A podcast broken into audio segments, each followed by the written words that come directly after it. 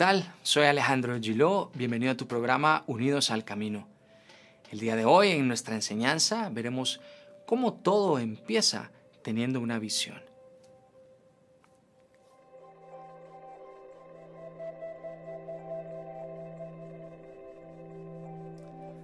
Todo ser humano en algún momento de su vida sueña con convertirse en, esa persona eh, extraordinaria, en esa persona majestuosa, esa persona llena de, sueños y, de logros, esa persona que podría haber sido o bien que quizás aún puede ser.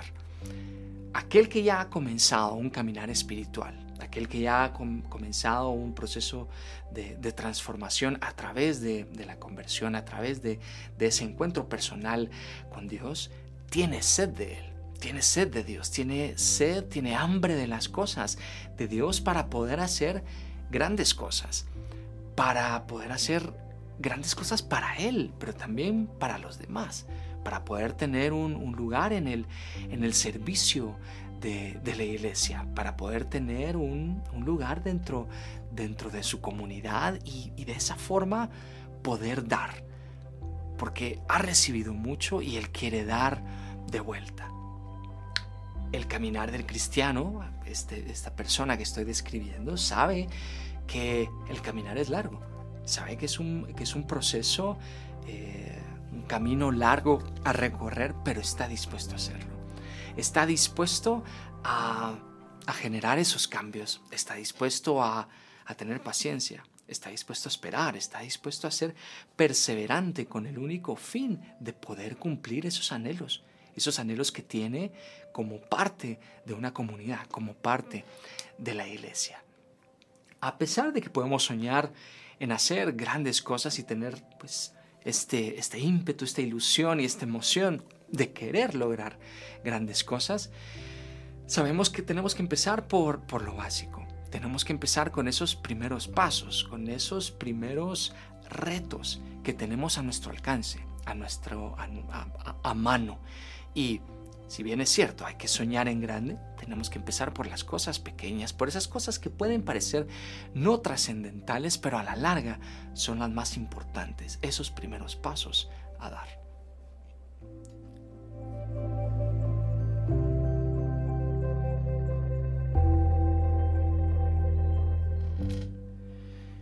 En varios de nuestros programas hemos mencionado el nombre de, de Víctor Frankl, un personaje bueno, sumamente influyente en los campos de la psicología, de la psiquiatría, pero también en, el, plano espiritual.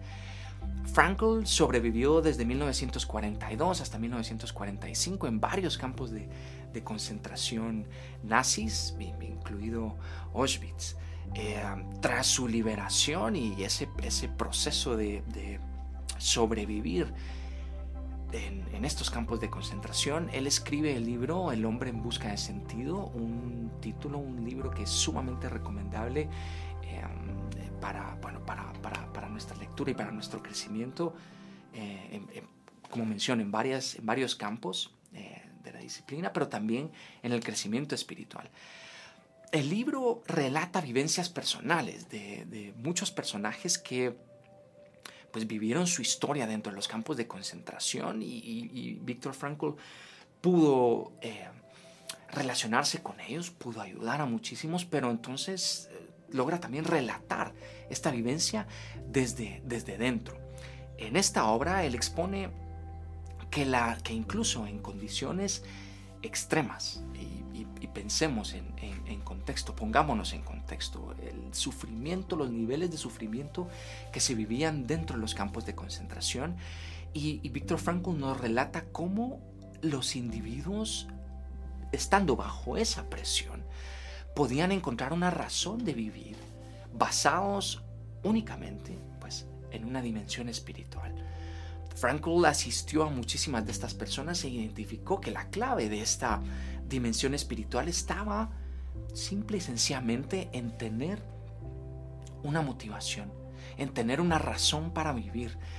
Y esta razón, pues, pudo haber sido el reencontrarse con su familia, el restaurar una familia después de las condiciones que, se estaban viviendo, pero también las motivaciones giraban alrededor como de, por ejemplo, terminar un libro, terminar una, una pintura, eh, volverse a dedicar a, su, a su carrera artística, volver a tocar el piano, una sencilla motivación mantenía de pie a estas personas y los mantenía en movimiento, siempre creyendo que lo, que lo iban a lograr.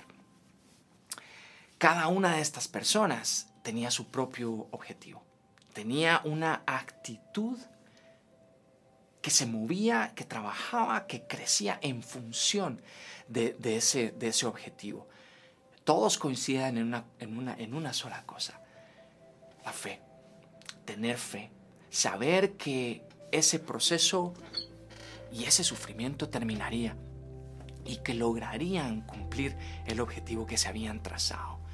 Víctor Frankl nos dice, nuestro, nuestra más grande libertad es la libertad de escoger nuestra actitud. Todo es cuestión de actitud. Y la pregunta del día de hoy es qué actitud tenemos, qué actitud estamos teniendo en relación a esos cambios que queremos generar y si ya empezamos a trabajar en relación a ellos. Si no, este es el mejor momento para hacerlo.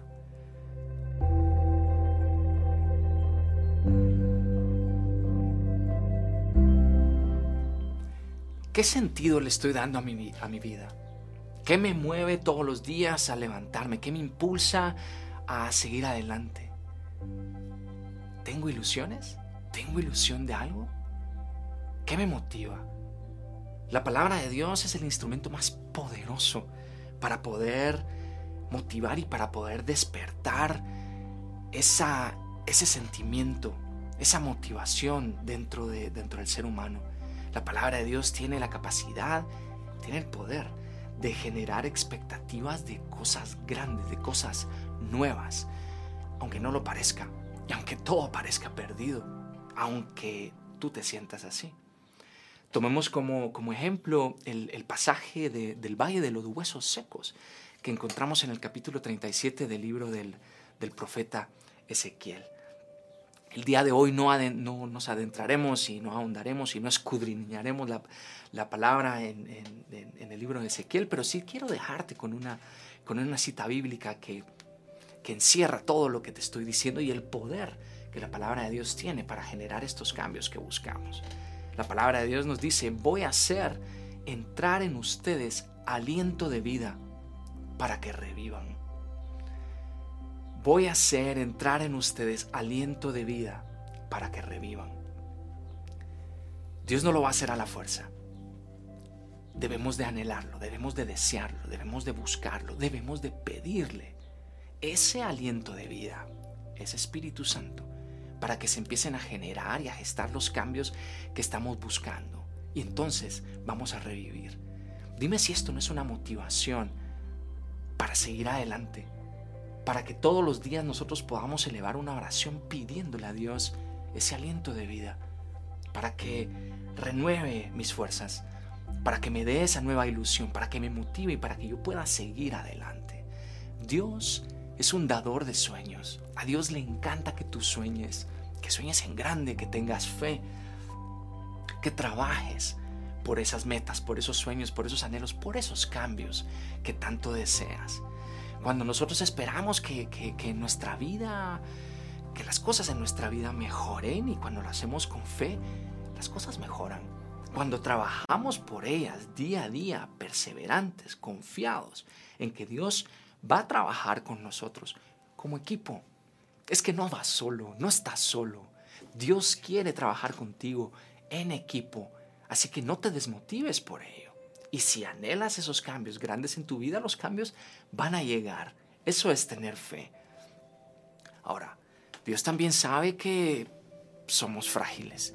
Dios también sabe que tenemos debilidades, que tenemos bajones, que tenemos caídas, que nos desmotivamos. Y Dios sabe que una baja expectativa es la principal causa para que nosotros nos estanquemos, para que, para que no pueda fluir eh, la gracia, para que no pueda fluir esa fe. Dios sabe que, que nos desmoralizamos, nos desmotivamos, nos deprimimos y entonces nuestros sueños, nuestros anhelos y todo lo que ya habíamos avanzado se puede estancar. Dios sabe y reconoce que tenemos esa debilidad, pero no hay que desmotivarnos porque Él está ahí siempre. Su misericordia es nueva todos los días y siempre está ahí para darte fuerzas. Quiero apoyarme un poco en este, en este sentido, en una fórmula, bueno, en una entrevista que le hacían a Viktor Frankl, que hablábamos en el segmento anterior, le hacen una entrevista y él plantea esta, este, eh, esta depresión y estar eh, esta falta de esperanza. La plantea como una fórmula matemática. Y él nos dice que la desesperanza equivale al sufrimiento sin propósito.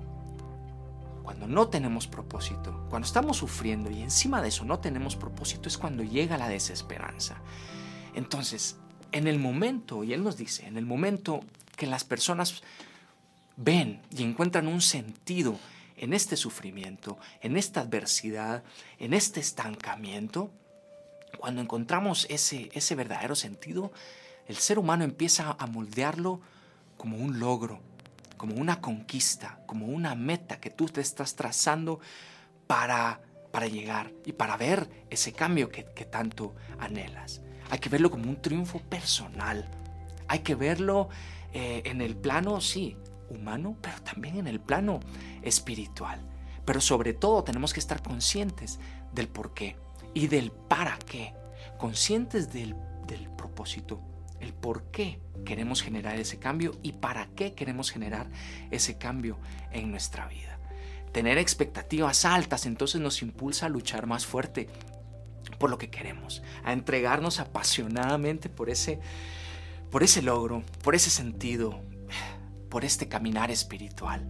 Hay que estar apasionados, hay que estar enamorados de lo que, de lo que estamos viviendo y lo que, lo que estamos viviendo en nuestra vida, de lo que Dios puede generar. Despertarnos entonces, tener este despertar espiritual para tener una nueva motivación, una nueva esperanza que nos va a permitir alcanzar todo aquello que buscamos.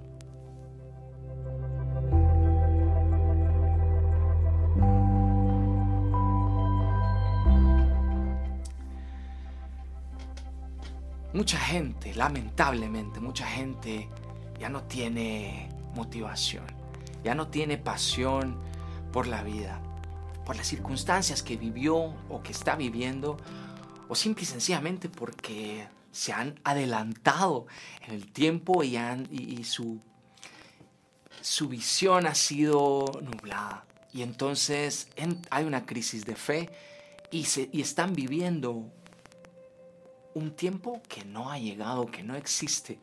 No están viviendo el hoy, están pensando en el futuro, están pensando en el mañana, cuando no ha llegado y, eso los puede desmotivar, desmoralizar. Muchos otros piensan que su tiempo ya pasó. Muchas personas piensan que ya no tienen la edad o la condición física para, para lograr cosas. Y esto no es cierto. Esto no es cierto. Independiente de la edad que tengas, independiente de la condición física que tengas. Eh, claro, eh, hay limitantes. Por supuesto, hay limitantes, pero independiente de eso, tú no debes de dejar de soñar. Tú no debes de dejar de tener una visión, no debes de dejar de tener motivación por las cosas que, que quieres lograr. Los sueños no tienen edad tampoco dependen de, la condición que, estoy viviendo, que nos rodea, tampoco depende de las personas que nos rodean. Eh, Ralph W. Emerson dijo, lo que está atrás de nosotros y lo que está delante de nosotros son cosas insignificantes comparadas con lo que está adentro de nosotros. Todo depende de nuestra visión, todo depende de nuestra expectativa, todo depende de lo que nosotros creemos que podemos eh, llegar a obtener en la vida. Soñar en grandes es señal y es manifestación de que tenemos fe en un Dios grande. Y eso lo tienes que tener muy, muy presente. Los sueños, los anhelos, las motivaciones que tenemos son como ladrillos que, que, que vamos empleando en nuestra vida y vamos construyendo para nuestro mañana. Posiblemente el día de hoy tú pones un ladrillo y, no ves mayor resultado. Tal vez va un poco lento ese proceso, pero eso no, eso no significa que vayas a detenerte, porque ladrillo a ladrillo tú vas construyendo. Entonces, cuando tú tienes un sueño, este se convierte en una visión. Cuando tú te lanzas tras ese sueño, esto se convierte en una visión. Y esto me, voy a apoyar en la palabra de Dios para, para confirmarlo. El libro de Proverbios, capítulo 29, versículo 18 nos dice, donde no hay dirección divina, o sea, donde no hay una visión, no hay orden. Necesitamos orden para construir. Necesitamos orden para avanzar, para construir en nuestros, en nuestros sueños. La visión, ¿qué produce la visión? La visión produce enfoque. La visión, ese orden nos lleva a encontrar dirección, tener una, tener una dirección clara. Necesitamos el discernimiento acerca de lo, que, de lo que estamos buscando, acerca de lo que es prioridad. La visión nos da sabiduría. Nos da sabiduría para reconocer los obstáculos, para reconocer aquellos factores que nos están robando el tiempo. También discernimiento y sabiduría para saber, para reconocer cuáles son los malos hábitos que aún tenemos en nuestra vida. Porque los malos hábitos nos impiden, nos impiden obtener lo que queremos. Los malos hábitos nos roban el tiempo. Los malos hábitos nos roban nuestros pensamientos. Los malos hábitos nos, nos deprimen, nos, nos apachan, nos, nos, nos ejercen presión. Los, males, los malos hábitos compiten contra nuestros sueños. Entonces, la visión de la que te estoy hablando es la que nos ayuda a lograr tener estas conquistas, estos logros, estos triunfos de los que, de los que hablamos, el por qué y el para qué. La visión nos ayuda a no perder tiempo. No pierdas el tiempo. Cuando tú arrancas una idea, arrancas un proyecto, arrancas un cambio, llévalo hasta el final. Trázate metas que sean alcanzables y cúmplelas. No dejes las cosas a medias. No dejes proyectos a medias. No dejes proyectos en tu interior a medias. Trabaja por ellos y llévalos a, una conclusión. Entonces, tener una visión es una de las mayores fuentes de motivación que el ser humano puede tener para nuestras vidas. Y no solo para nosotros, también para nuestros, para nuestros seres queridos, para poder juntos seguir en el camino.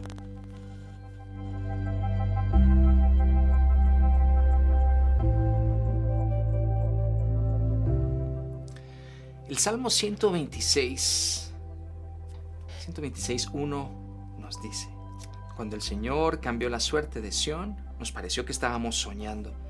Entonces nuestra boca y nuestros labios se llenaron de risas y gritos de alegría. Entonces los paganos decían, el Señor ha hecho grandes cosas por ellos. Sí, el Señor había hecho grandes cosas por nosotros y estábamos alegres. La base de todo lo que queremos alcanzar, nuestros anhelos, nuestros, nuestros sueños, nuestras ilusiones, está en, en la actitud. El que sueña es capaz de reír, el que sueña está alegre, el que sueña tiene un gozo, un gozo único, porque es su sueño, es su anhelo, y eso es tan personal. Es que nadie te debe quitar eso, pero por eso es importante tenerlos, buscarlos y saber qué es lo que nos motiva. Y si el día de hoy tú no tienes una motivación, hay que buscarla, hay que pedir en oración un, revivir, como lo decía la palabra del Señor en, en, con el profeta Ezequiel. Un aliento de vida que nos va a revivir. Y posiblemente eso es lo que necesitamos el día de hoy. El que sueña, agradece. El que sueña agradece a Dios por ese anhelo. El que sueña alaba a Dios por ese anhelo. El que sueña espera. Y esto es importantísimo porque se requiere paciencia, se requiere trabajo, se requiere esfuerzo, pero se requiere perseverancia en tu sueño y muchísima paciencia. Y no podemos regresar a nuestro pasado. No podemos ser cautivos, no podemos ser prisioneros de nuestros pensamientos, de nuestras situaciones pasadas. Ya ocurrió, ya pasó. Yo espero que de nuestras situaciones anteriores y esas, esas situaciones en nuestra vida que nos han marcado hayan sido aprendizaje, hayan, nos hayan dado enseñanza, nos hayan dado esa expertise que necesitamos para no cometer los mismos errores, para cambiar, para cambiar genuinamente, para cambiar de rumbo y hacer las cosas diferentes. No podemos ser prisioneros de nuestro pasado, de nuestras preocupaciones, porque si lo hacemos, no podremos soñar y, estaremos enclaustrados en este sentimiento de, de depresión, de tristeza, de melancolía, de añoranza y estaremos viviendo constantemente en eso y ocuparemos nuestro tiempo en el pasado y en nuestros pensamientos, en lo que nos preocupa y eso es lo que tenemos que vencer. Tenemos que ser capaces de salir de ello. Por eso, tenemos que vivir anclados a un sueño. Y, por ancla me refiero a esa esperanza. La Iglesia Católica, la iconografía de la Iglesia Católica utiliza el ancla como, como la esperanza. Y por eso es que nuestros sueños nos deben de dar esa esperanza, nos deben de motivar, nos deben de ilusionar para estar felices, para estar contentos y, motivados por llegar a cumplir los anhelos de nuestro, de nuestro corazón.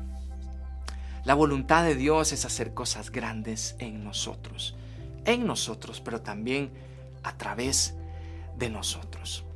Esta esperanza de la que te estoy hablando no se, no se centra en el día de hoy, se centra en el mañana se centra en lo que yo seré el día de mañana, pero recordemos la figura de, los ladrillos. Yo voy construyendo en relación a mi, a mi mañana. Y entonces lo que yo logre en ese momento no solo me dará una realización personal y será un triunfo y una conquista para mi vida, para, para mi interior, sino también tendrá un impacto en los demás, en las personas que nos rodean. Entonces, estas personas dirán grandes cosas ha hecho el Señor por ti.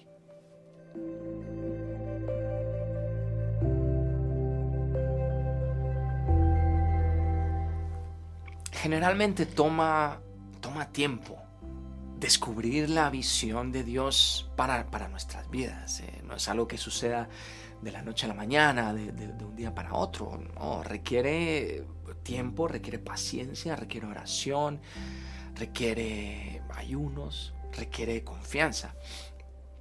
Sin embargo, no tenemos que, olvidar que, los planes que Dios tiene para, para nuestras vidas son planes de bien, son planes de bienestar a fin de darnos un futuro lleno, lleno de esperanza. Quiero apoyarme en, esta cita bíblica a manera de instrucción, porque el Señor es muy claro en ella. Dice, estoy con el profeta Isaías capítulo 48, versículo 17. Así dice el Señor tu redentor, el Dios santo de Israel. Yo soy el Señor tu Dios, yo te enseño lo que es para tu bien, yo te guío por el camino que debes seguir. Ojalá hubieras hecho caso de mis órdenes. Tu bienestar iría creciendo como un río, tu prosperidad sería como las olas del mar. Recordemos que hace, hace unos minutos hablábamos de, de ese estancamiento, ¿no? Estancarse. Yo no sé si has tenido la oportunidad de ver aguas estancadas. Eh, no es una escena muy, muy agradable. La palabra de Dios nos dice que si nosotros somos capaces de, tener esa confianza y esa perseverancia, eh, las aguas de nuestro río fluirán en, en, abundancia. Seremos como las olas del mar, en movimiento, agua en movimiento, gozo en movimiento, una visión que es clara, que, que, es firme con sus objetivos, pero que requiere movimiento, que requiere acción. Y eso es lo que el Señor busca. Todo cristiano tiene una pasión dentro de él. Todo cristiano tiene una pasión en su corazón que, que lo mueve, una pasión en su interior que lo empuja a luchar por mejorar, por corregir, por levantarse cuando nos caemos, porque vaya si no nos caemos, hay obstáculos, pero somos capaces de, sobrepasarlos, somos capaces de, de accionar. Esa es una fe viva y eficaz. Cuando hablamos de Dios, yo te estoy hablando de un Dios vivo, un Dios real, un Dios que habita en tu interior, en tu corazón, que te, que te motiva, que te, que te mueve, que te ayuda, que te aconseja, que te consuela, que te levanta y que te mueve a seguir adelante. Ese es Dios, una que se mueve por amor, amor por ti, por un, por, porque te muevas, porque acciones, porque ejecutes, no porque te quedes estancado. Dios pone los caminos y los recursos para que esto para ti sea fácil, para que sea, para que sea accesible, para que sea real. Entonces, debemos de pedirle a Dios lo que necesitamos. Si necesitas fortaleza, pídele fortaleza. Sabiduría, pídele sabiduría. Pídele lo que tú necesitas. Discernimiento, discernimiento para poder seguir adelante y para poder estar llenos de energía, de gozo, de felicidad, de pasión por nuestra iglesia, de pasión por tu caminar espiritual, de pasión por esos cambios que tanto, que tanto estamos buscando. Mientras más grandes soñemos, más será este gozo. Pero también implica que tendrás que tener más confianza en Dios y tendrás que trabajar más eh, cercano con Él. Pero no te, no te desmotives si no ves resultados inmediatos. Ellos van a llegar. Entonces pongamos en las manos de Dios nuestros sueños, Pidámosle a Dios que nos ayude a crear y a generar esta, esta estrategia para poder lograrlo y, luego con nuestros esfuerzos y, nuestra, y nuestra motivación, pues poderlos alcanzar. Recuerda, no dejes las cosas a medias, termínalas. Y recuerda también, busca apoyo. Solos nos cuesta más hay que buscar apoyo. Busca apoyo con, tu asesor espiritual. Busca apoyo con esa persona de confianza que, que ya tiene un crecimiento, una madurez espiritual y que tiene este discernimiento para poderte ayudar. Busca apoyo en tu comunidad. Joven, tú busca apoyo en tu comunidad.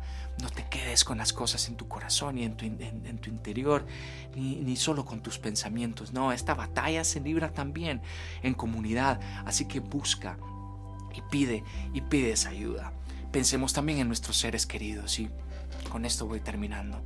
Este mensaje no es solo para ti, este mensaje es para que tú lo absorbas, para que tú te apoderes de él, pero ayudes a tus seres queridos también a soñar. Si tú ves que tu ser querido está desmotivado y ha perdido esa fuerza y ha perdido ese entusiasmo por soñar, está en tus manos ayudarlo a soñar en grande, motivarlo, ilusionarlo y para que cada día tenga una razón de, para trabajar, para confiar más en Dios y para, y para seguir adelante. En, en tus manos está también los anhelos de tus seres queridos. Trabaja junto con Dios por ellos, intercede por ellos y verás que vas a ver los resultados, esos resultados que tanto anhelas.